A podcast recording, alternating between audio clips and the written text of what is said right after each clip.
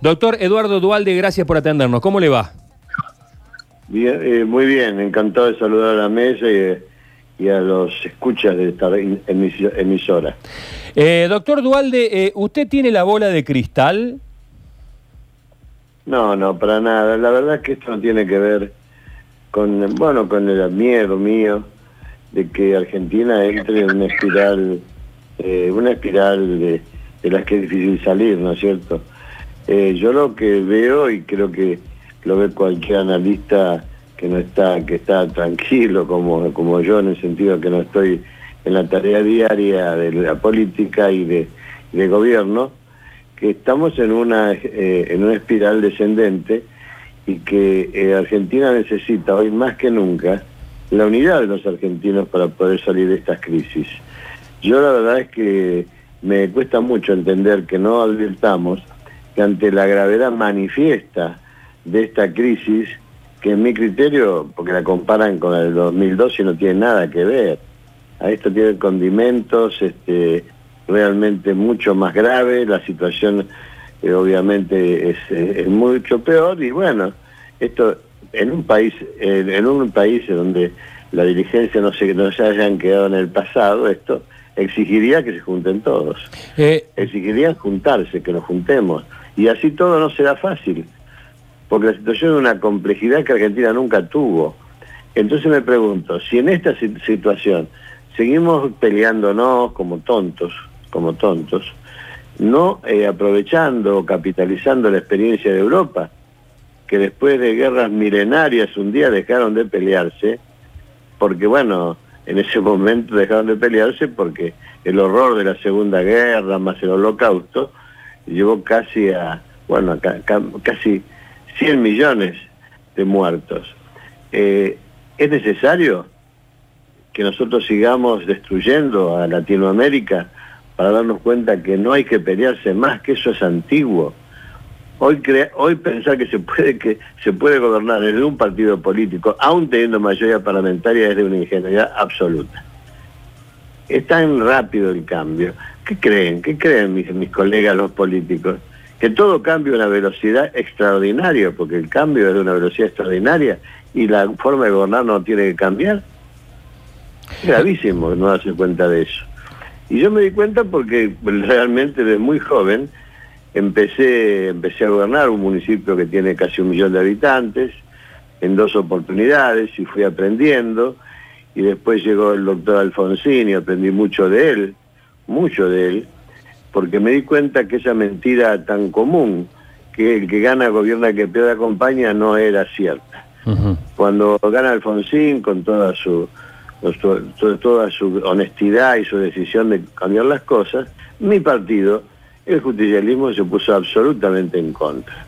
Y ni siquiera cuando estábamos a una semana de votar, las, de votar la sentencia de la Junta, todos sabíamos que las sentencias iban a ser condenatorias. El, el doctor Alfonsín en un famoso discurso de Parque Norte pide la unidad de los argentinos. La respuesta, nadie respondía nada. Y termina, y termina el doctor Alfonsín firmando un acta, un solo acta de convergencia, una sola en todo el país, y precisamente con un intendente municipal en Lomas de Zamora, en el Consejo Deliberante. Firmó conmigo el único acta de convergencia. No entendían que teníamos que estar juntos los argentinos. Yo por lo menos lo aprendí, aprendí la lección cuando veía lo que pasaba. Y seis años después, un poco más, cuando me toca ser gobernador de mi provincia, lo llamé, le mostré un compromiso ético de 10 puntos, le pregunté qué le parecía, me dijo que le parecía bien, entonces le digo, mire, se lo muestro para gobernar juntos. ¿Y cómo es eso? Es muy sencillo. Yo administro los fondos que están en el presupuesto y ustedes, el radicalismo más, si hay un tercer partido que usted considera, tiene que controlar todo. ¿Qué es todo? Todo es todo. Todas las estructuras que son muchas, las estructuras de control, no solamente eh, lo que eh, controlar al al gobernador y a sus ministros, sino a todas las 130 y pico de intendencias municipales y toda la Fiscalía de Estado, la Procuraduría, Tesorería, Contaduría. Eso yo le llamaba co-gobernar, gobernar juntos. Y lo mismo hicimos en el, el 2002, cuando, bueno, cuando tuvimos que asumir con él también, en forma conjunta, la presidencia de la República. Pero eso, no, parece que no se dan cuenta. Eh, Sí, querido. Sí, eh, no, lo quería hacer una pregunta, lo, noto, lo noto muy, eh, ¿cómo decirlo? Muy eh, equilibrado, este, buscando, este, buscando soluciones. Yo lo, lo, que quería sacarme, porque yo eh, pertenezco a una generación que eh, ingresó a la, a la, juventud, digamos, con la recuperación de la democracia. Yo terminé el secundario prácticamente eh, a, fines de los 80, eh, perdón, a principios de los 80. usted vaticinó como, una, como un peligro real a la democracia y puso en duda las elecciones legislativas del año que viene. debemos debemos preocupar... Sí, perdón. ¿Cuántas veces, ¿Cuántas veces debo aclarar que eh, a, muchos dirigentes te veo, y más en épocas de crisis, eh, dicen cosas que no deben decir. Ustedes no saben que un este, concejal, eh, precisamente cordobés, le dio la bienvenida al coronavirus porque iba a matar 3 millones de negros en la matanza. ¿Ustedes se creen que ese hombre estaba bien cuando dijo eso? De ninguna manera. No es que después quede mal. O cuando dicen que hay que fusilar a Macri en Plaza de Mayo, ¿le parece que esa cabeza de un dirigente está bien? O cuando otro dirigente eh, llama a quemar los hilos bolsas. Eh, no, no, hay momentos en la vida de, la gente en, este, en estas circunstancias tan penosas de la, de la este, pandemia, que uno se le, se le escapan esas cosas y bueno, y lo que corresponde a la persona que se equivoca, decir me equivoqué, no debí decir eso. Lo que sí mantengo que estamos en una espiral, una espiral descendente eh, hacia la anarquía. Esto por lo menos lo que yo entiendo. De todos modos, cuando le pregunto medio eh, en broma sobre su bola de cristal, eh, ayer vimos a policías rodear la casa del presidente. Sí, bueno, pero en, estas en estas situaciones la gente gana muy poco y está expuesta, como tanto la policía, los médicos, los enfermeros, y es lógico que estén así. Es lógico que así no van a y usted me pregunta, ¿tienen que ir armados eh, a, la casa de, Olivos? Y digo, no, no tienen que ir armados, pero yo creo que en estos momentos tan difíciles hay que comprender actitudes de todos los sectores. Y el presidente creo que estuvo bien cuando dice esto, hay que arreglarlo en paz, conversando. Bueno, es así la historia, hay que tener mucha paciencia, mucha paciencia, la situación es muy compleja, vuelvo a insistir y, necesita tenernos a los argentinos juntos. Y no mire, yo vengo sosteniendo y hablando con él, y él estaba de acuerdo en un principio de armar una gran coalición legislativa, una gran coalición y votar, por supuesto, la ley de transparencia, que son indispensables. ¿no? y, bueno, eh, este, ocurre esto de que estamos hablando, ocurre la peste, bueno, y ya no ya ve que no está él y yo veo que no es tan fácil. Doctor. hay que insistir, hay que insistir, hay que insistir en unir a los argentinos. Doctor, eh, usted dice, bueno, apostemos al diálogo eh, fundamentalmente, no hay que pelearse, eh, pero lo que vemos nosotros es que lo que mejor hacen es pelearse. pero, ese es el problema, disculpen un poquito. Ese es el problema, ese es el problema. Y no le estoy diciendo, no estoy echando la culpa a la oposición, ni mucho menos. La responsabilidad principal para lograr objetivos de consenso es del, siempre de los gobiernos, en este caso y en todos. Claro, claro, este claro. Y, usted cuando decía esto del equilibrio y de lo que uno le exige a, los gobernantes, es verdad, eh, tenemos que, eh, y tienen una obligación ustedes, digamos, y lo digo usted también, como que fue presidente y uno de los más, hombres más importantes de la vida política argentina de los últimos años. Eh, pero, por ejemplo, estamos en medio de una crisis con la policía. Y ahora vemos que Fernández se va a pelear con la reta. Eso es locura. Bueno, es que no tiene que pasar, precisamente. Y ahora, eh, yo hablo todos los días con amigos, con familiares, con, con todos, y me dicen, es imposible, es imposible. Bueno, crean que yo creo que es posible, pero creo que es posible por varias razones.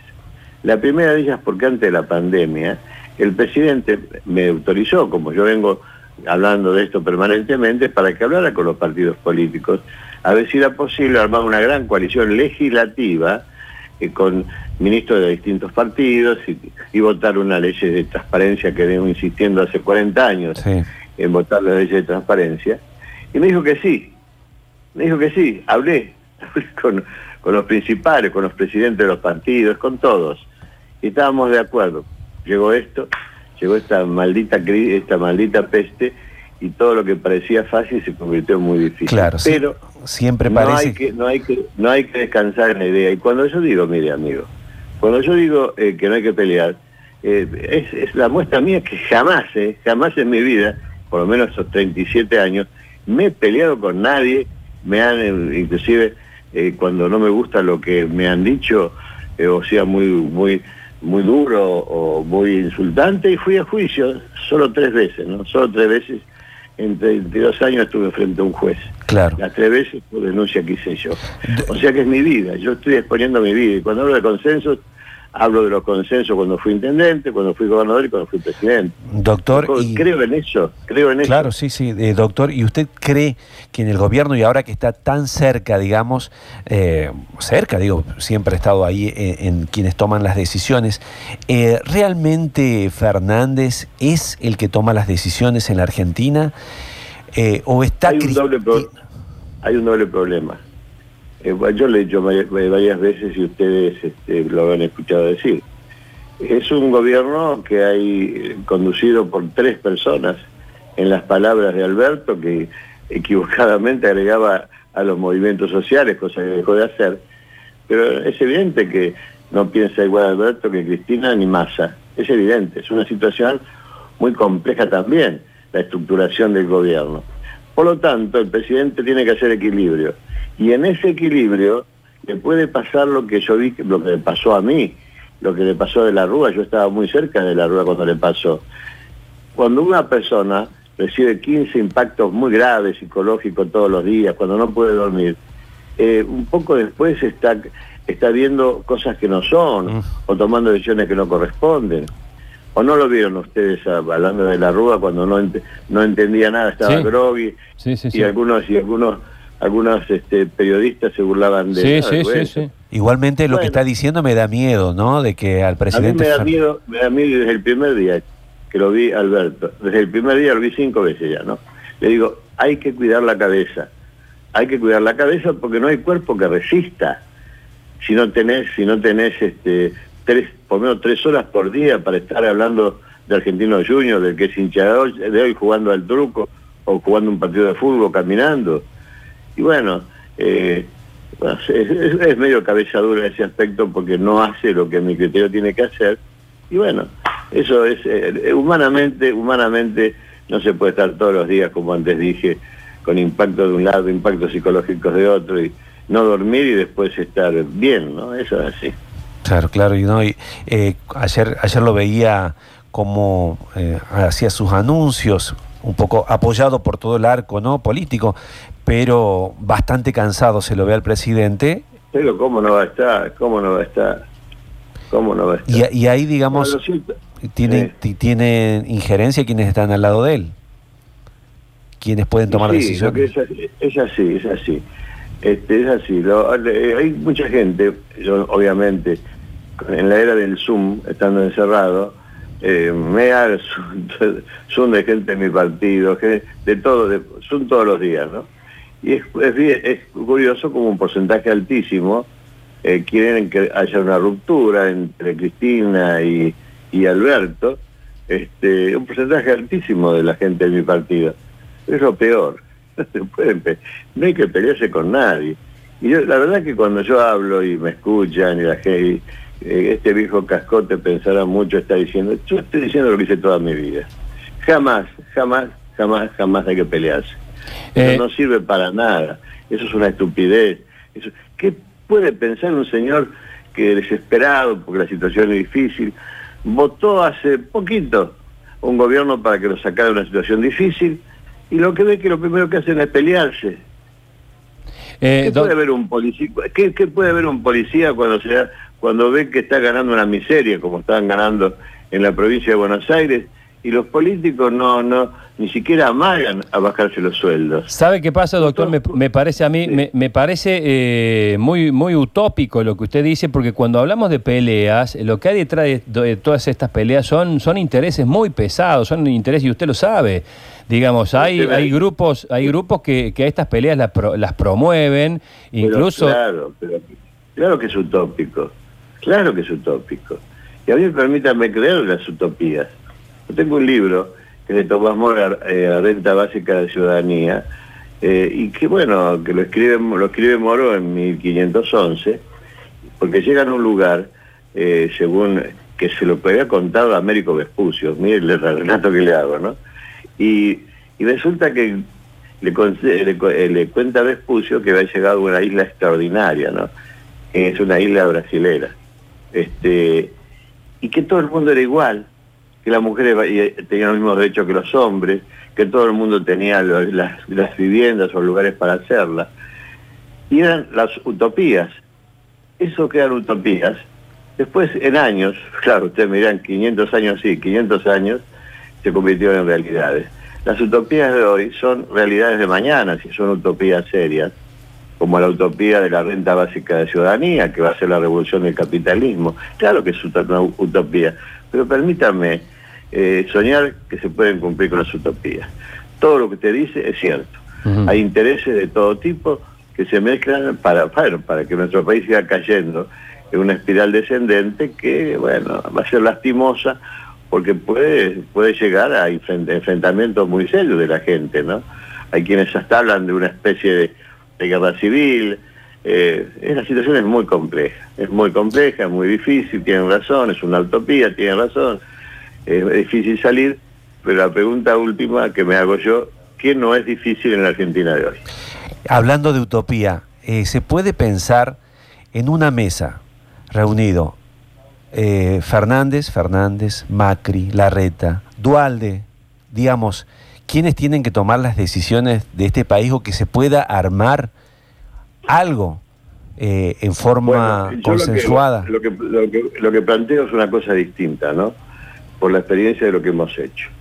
Hace una cosa de 15 días me reuní en el Movimiento Productivo Argentino, también creado con Alfonsín, este, eh, con las 12 eh, religiones más importantes en una este, se llama Diálogo Interreligioso eh, eh, para, el Diálogo Interreligioso, es una organización mundial.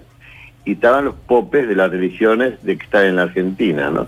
Porque hay que empezar a darse cuenta que en tiempos como estos eh, la hay una necesidad de, religiosidad popular, aunque, aunque yo no soy un, católico practicante que cumple los eh, no voy a misa el domingo, rezo cuando, o le pido a Dios y rezar cuando veo cosas que, me afligen. Pero bueno, primero reunirnos con ellos y pedirles que sean, que colaboren en una gran mesa de diálogo, ¿qué es lo que hicimos? Una mesa de diálogo. El diálogo produce milagros. Les quiero contar, algunos de ustedes quizás lo han escuchado, lo que pasó, mira, me acuerdo la fecha, ¿no? La, mesa del diálogo se abrió 12 días después que asumí la presidencia y, este, y estaban todos.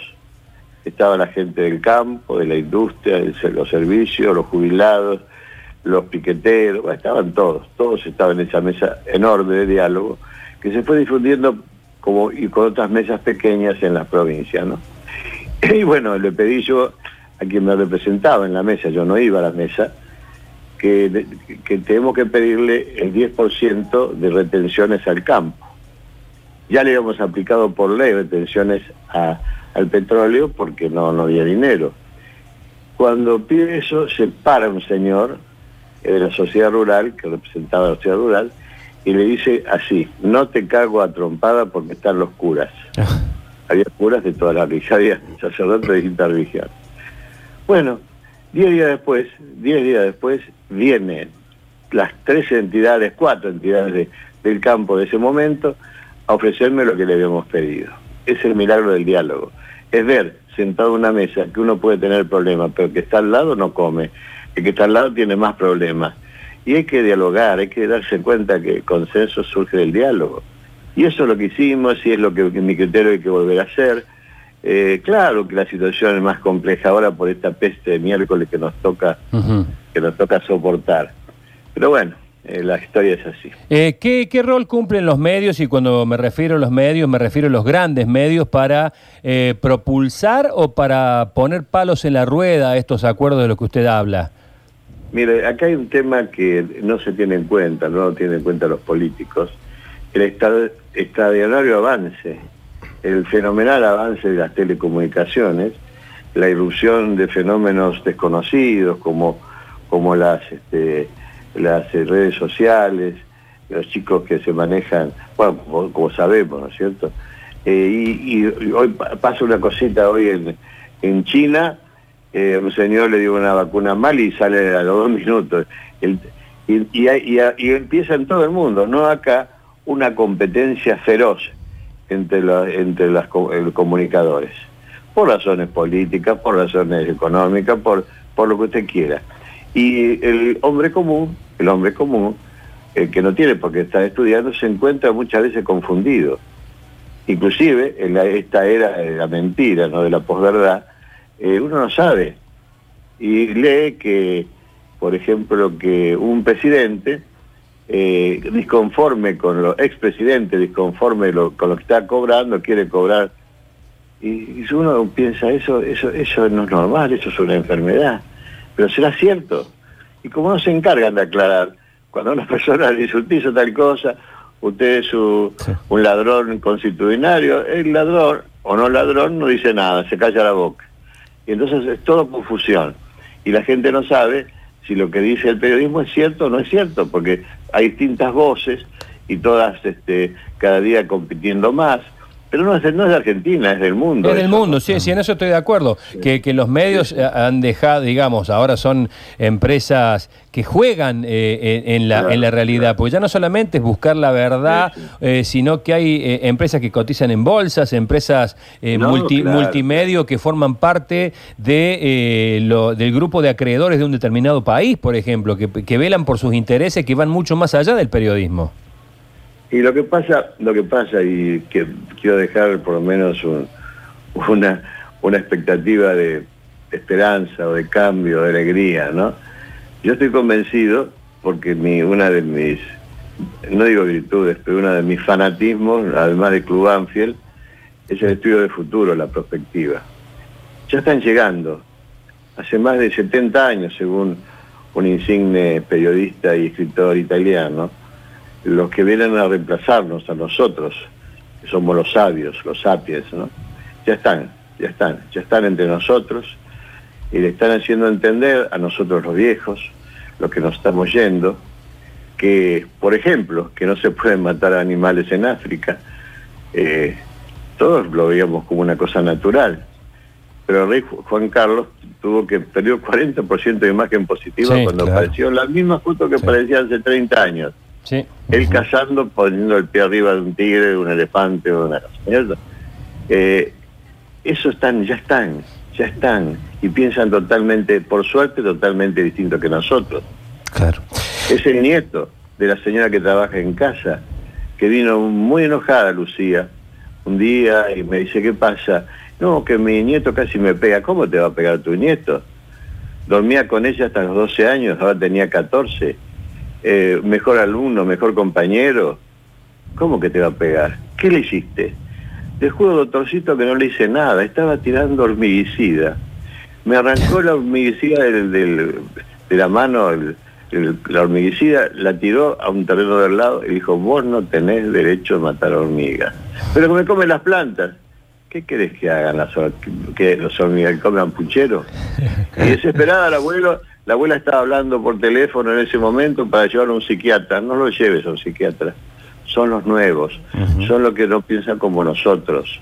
Son como la vecinita, ¿viste? Como la vecina de acá que tiene siete años, que es la amiga de mi nieta de esa misma edad, que la llama, eh, que lo llama a esa chica, eh, Anita, la llama su, su abuelo, estaba en el tallercito que tiene en el fondo. Traeme una, querida, traeme una, una escoba para que te voy a sacar una telaraña. La chica, entre incrédula y horrorizada, le dice al abuelo, ¿vas a matar a Lucy? Lucy era la araña. Sí, sí. Es decir, eso, pero eso pasa en el mundo. Pasa en el mundo, sí. Están los nuevos. Los que no quieren matar hormigas van a terminar con las guerras. Viene un mundo distinto, viene un mundo nuevo. Y por lo menos tenemos, yo quiero creer en eso. Así cuando me vaya de este mundo, como nos vamos a ir todos, me voy por lo menos pensando que esto que se ve va a ser una realidad. Claro. Va a ser una realidad. Los jóvenes, ya no digo los chiquitos de 5, 6, 7 que son los que andan, 10, 11, 12 que andan en las redes, sino los un poco mayorcitos, eh, que desde los primeros grandes músicos de rock, eh, odian a la guerra. odian a la guerra, no quieren saber nada con eso. Es que son muchos, miles de años de ser cazadores recolectores y miles de años de andar peleando en la guerra para ganar poder. Eh, doctor eh, Eduardo Duarte, le hago una pregunta más de mi parte. Usted le dice a los políticos, a nuestros políticos, que evidentemente no le escuchan, le está diciendo, dejen de pelearse. Ahora dígame, ¿qué le dice al hombre común? Y el hombre común, eh, eh, la, verdad que a veces me cuesta mucho decirle, porque la gente ya no cree, ya no cree, ya no cree. Y decirle, decirle, mira, hay que tener esperanza es una tontera, la gente quiere tener esperanza. Y al hombre común no, no, sabes qué decirle que, tiene que apechugar, ¿qué va a hacer el hombre común? ¿Qué va a hacer el hombre común? ¿Qué puede hacer? Sino horrorizarse por lo que está pasando, pasarla mal, estar este, con el, con el Jesús en la boca por cuando salen sus hijos, por el aumento, el aumento, aumento que hay, que va a haber, de la conflictividad y de la agresividad, las adicciones que cada día golpean más fuerte, la angustia existencial de las nuevas generaciones explota no solamente en cada día más consumo de estupefacientes, sino de alcohol y de fármacos y de todo, y el aumento de suicidios, eh, infantiles o juveniles. ¿Qué le vamos a decir? La situación es muy, muy compleja, se puede decir poco a la gente porque la gente está desesperada y los políticos parece que están viendo otro canal. Doctor Dualde, gracias por este contacto, le mando un fuerte abrazo. ¿eh? Un cariño para todos, adiós.